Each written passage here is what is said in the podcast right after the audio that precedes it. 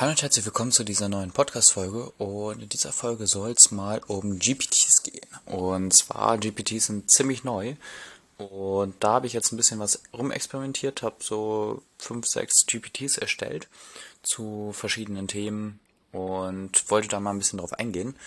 Und zwar haben ja, OpenAI hat das so ein bisschen abstrahiert, ähm, was ja so generell ähm, GPTs an oder Chatbots angeht und zwar kann jeder sich quasi seinen eigenen GPT jetzt bauen. Früher war das ja so, ganz am Anfang, man hatte einfach äh, ChatGPT 3 ähm, oder damals hieß es ja einfach nur ChatGPT.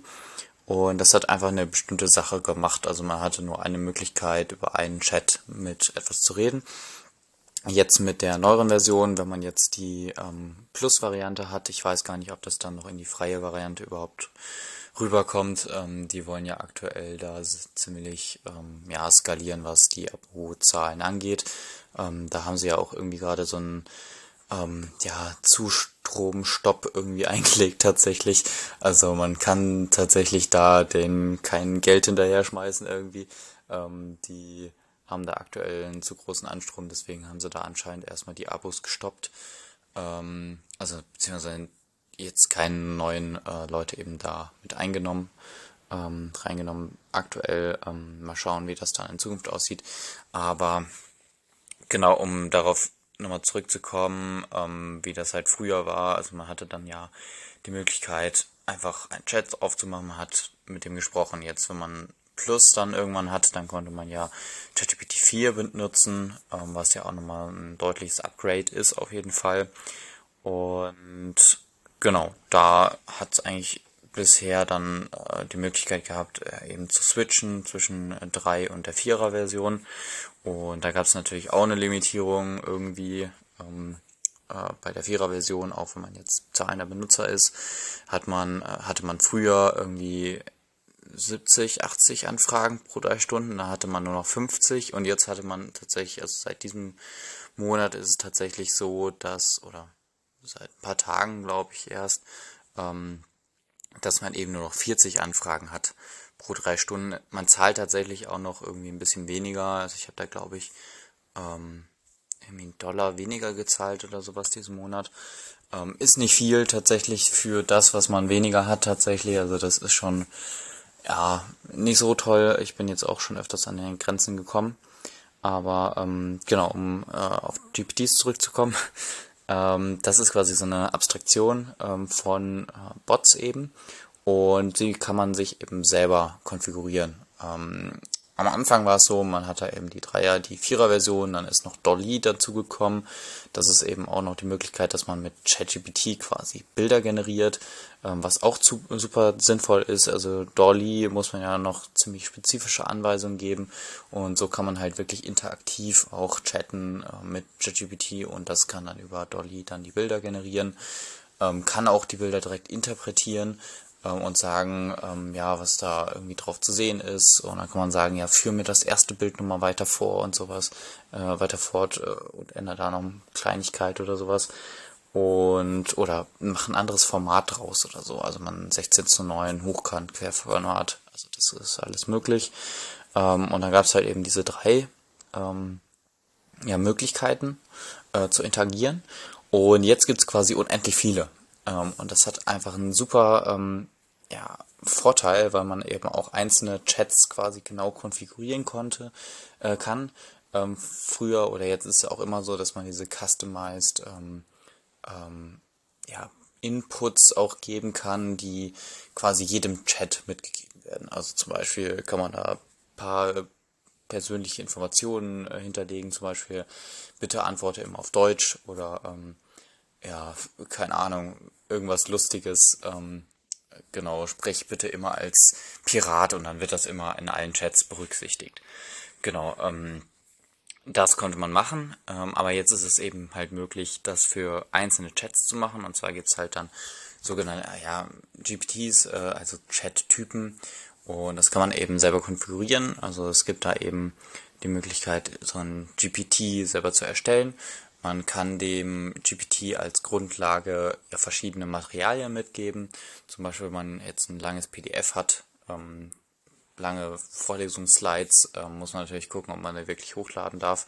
Aber das könnte man eben hochladen und dieser GPT kann dann eben auf diese Ressourcen zugreifen. Also es kann PDF sein, wie gesagt, es kann Bilder sein, äh, einfach Textdateien oder auch eine MySQL, äh, nee, ähm, eine SQLite-Datenbank, also eine Datenbank in einer Datei. Ähm, das ist auch ganz spannend, wollte ich gleich noch drauf eingehen. Und das kann man eben nutzen, ähm, um eben weitere Informationen dazu zu geben.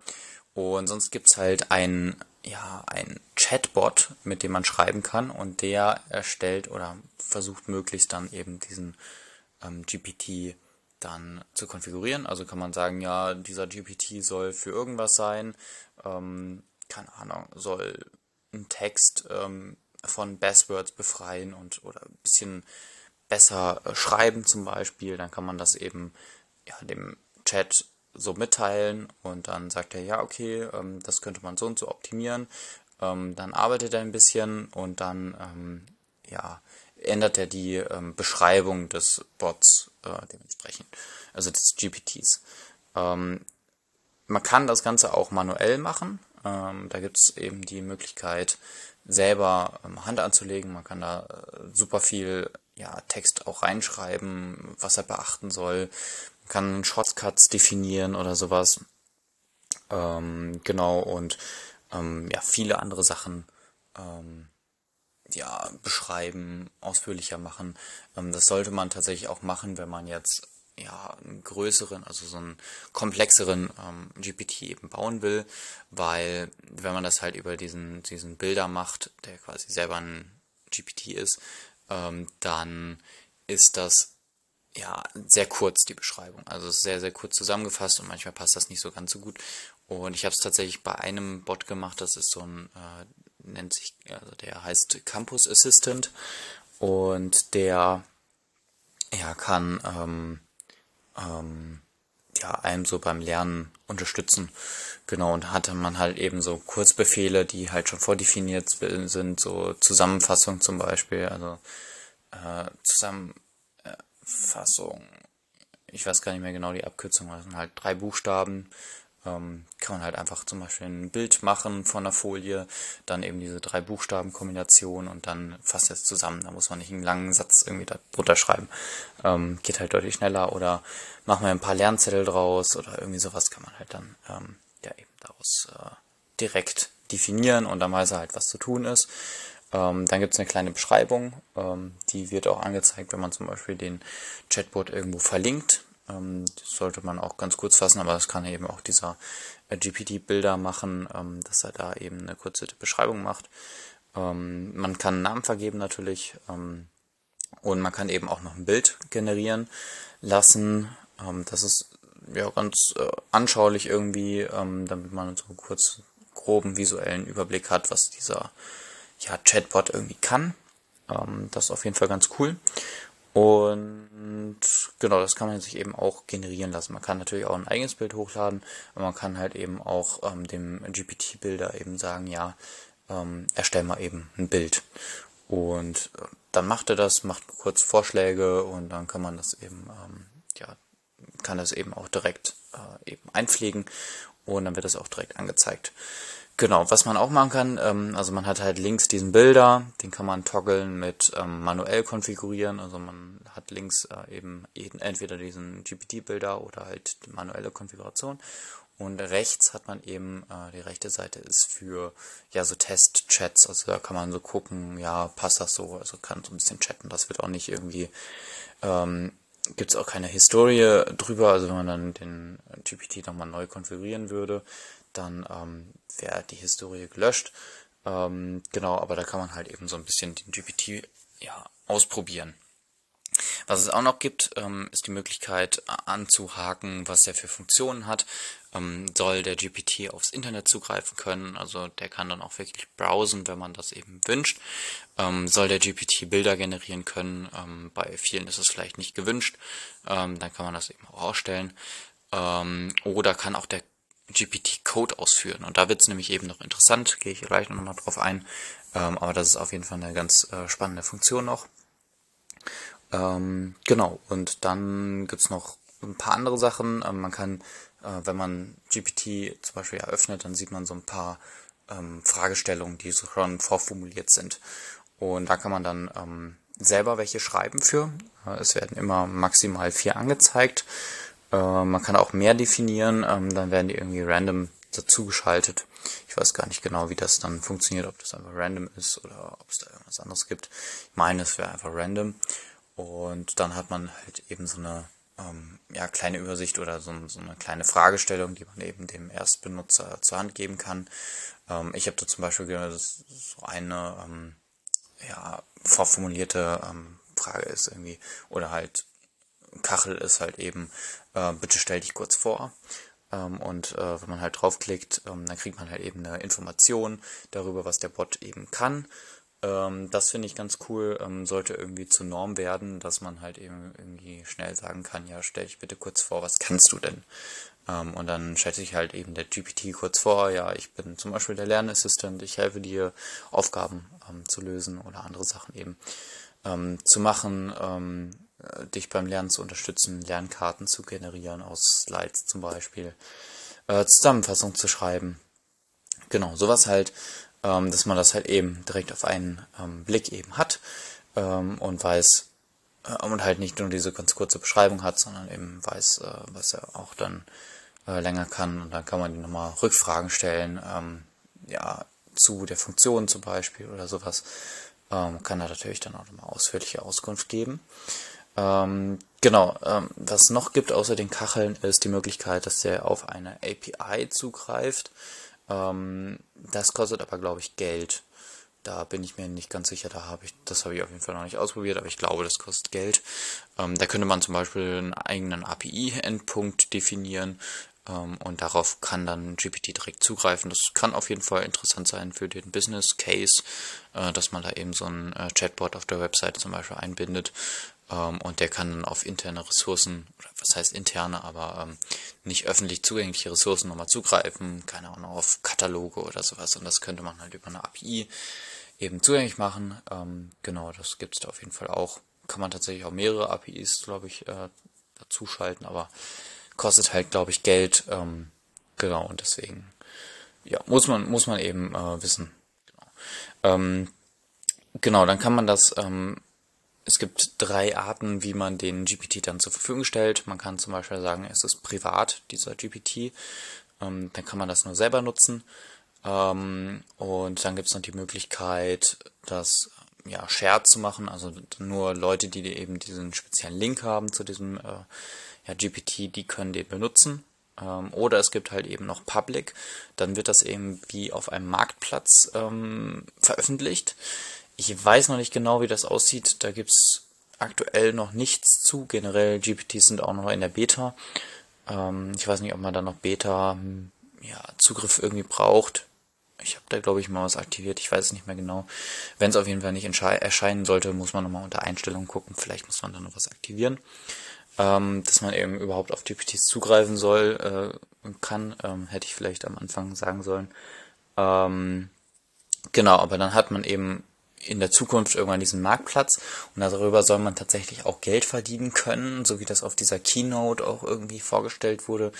Ähm, aber das ist, wie gesagt, noch nicht veröffentlicht. Vielleicht gibt es nochmal ein Update zu. Ähm, werde ich auf jeden Fall dann nochmal ähm, von berichten. Ähm, genau, und das ist auf jeden Fall schon ein ziemlich starkes Konzept. Ähm, genau, zu SQLite-Datenbanken. Ähm, das ist cool ähm, wenn man da zum Beispiel äh, was in Richtung Data Science äh, geht zum Beispiel ähm, und Daten analysiert haben will, natürlich äh, OpenAI hat dann auch die Daten, deswegen muss man da immer gucken. Generell, was man bei ChatGPT hochlädt, äh, muss man halt gucken, was, was man so preisgibt. Genau. Also im Business-Umfeld sollte man es auf jeden Fall nicht verwenden.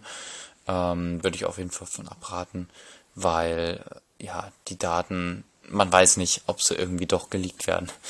Ähm, genau, auch generell, wenn man PDFs, äh, ChatGPT oder GPTs zur Verfügung stellt, ähm, können die bestimmt irgendwie durch ja, mehr oder weniger Social Engineering äh, eben bestimmt auch extrahiert werden.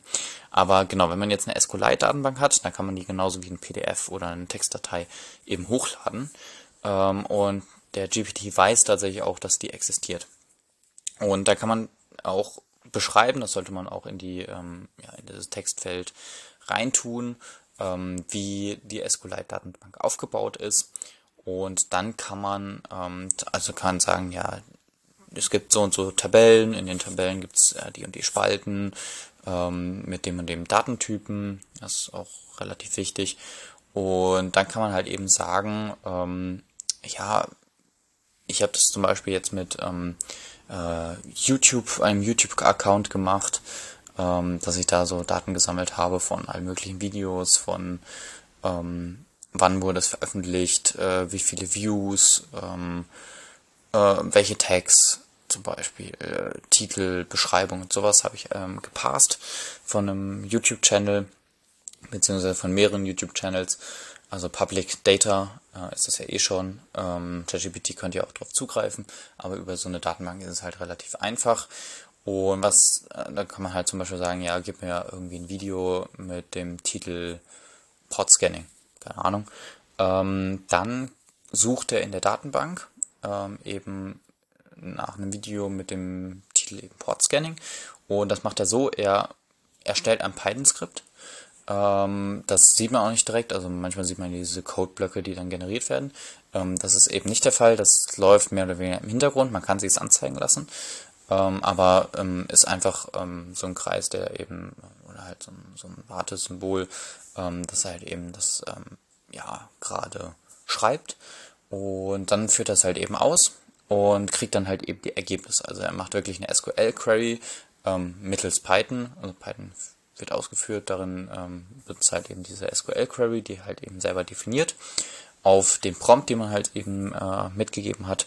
Und dann kriegt er halt eben Daten raus und kann zum Beispiel sagen, ja, ähm, hier das Video ähm, wurde dann und dann veröffentlicht, ähm, hier ist der Link dazu ähm, und ähm, genau, darum geht's um das und das. Und dann kann man natürlich den GPT noch weiter konfigurieren, indem man sagt, ja, vielleicht zeig auch nochmal ähnliche Videos an, die vielleicht auch noch interessant sein können. Und so kann man natürlich seinen eigenen GPT für seinen eigenen YouTube-Channel zum Beispiel bauen oder auch für seine eigene Web-Applikation zum Beispiel.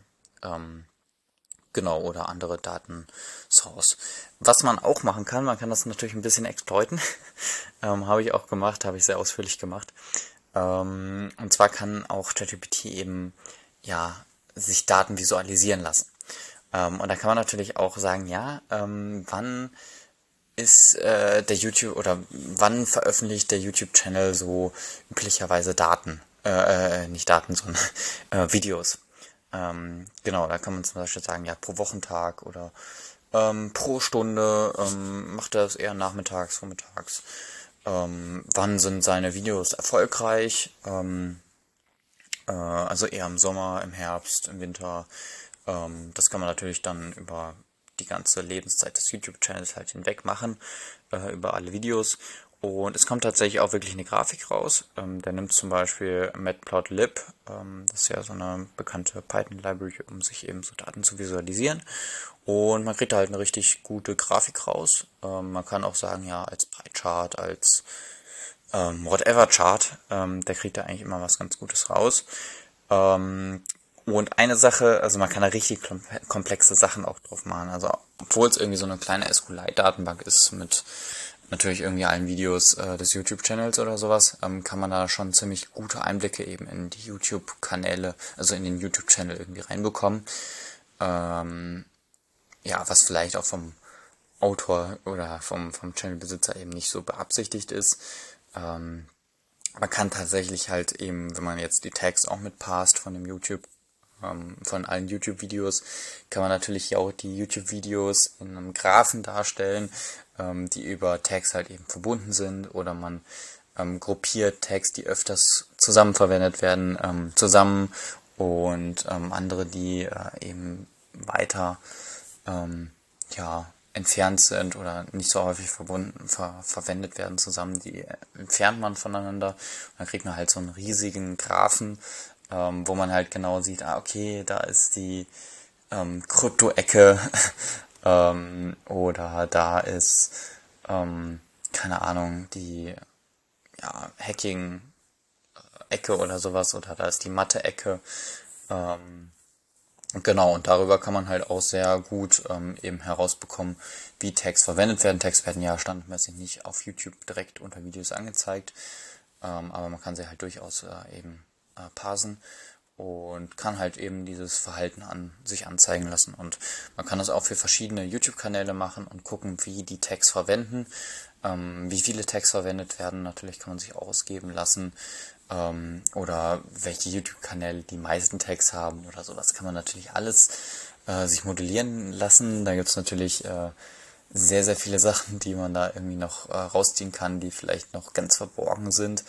Ähm, ähm, genau, deswegen äh, ist man da irgendwie auch als ähm, ja, äh, Datenexperte irgendwie vielleicht auch ein bisschen, ähm, fühlt sich da vielleicht ein bisschen angezogen von, wenn man einfach nur so kurz Text eingeben kann, äh, ja, beschreib mir das so und so mal, ähm, machen wir mal einen Plot davon, da und davon. Ähm, das ist schon ganz spannend.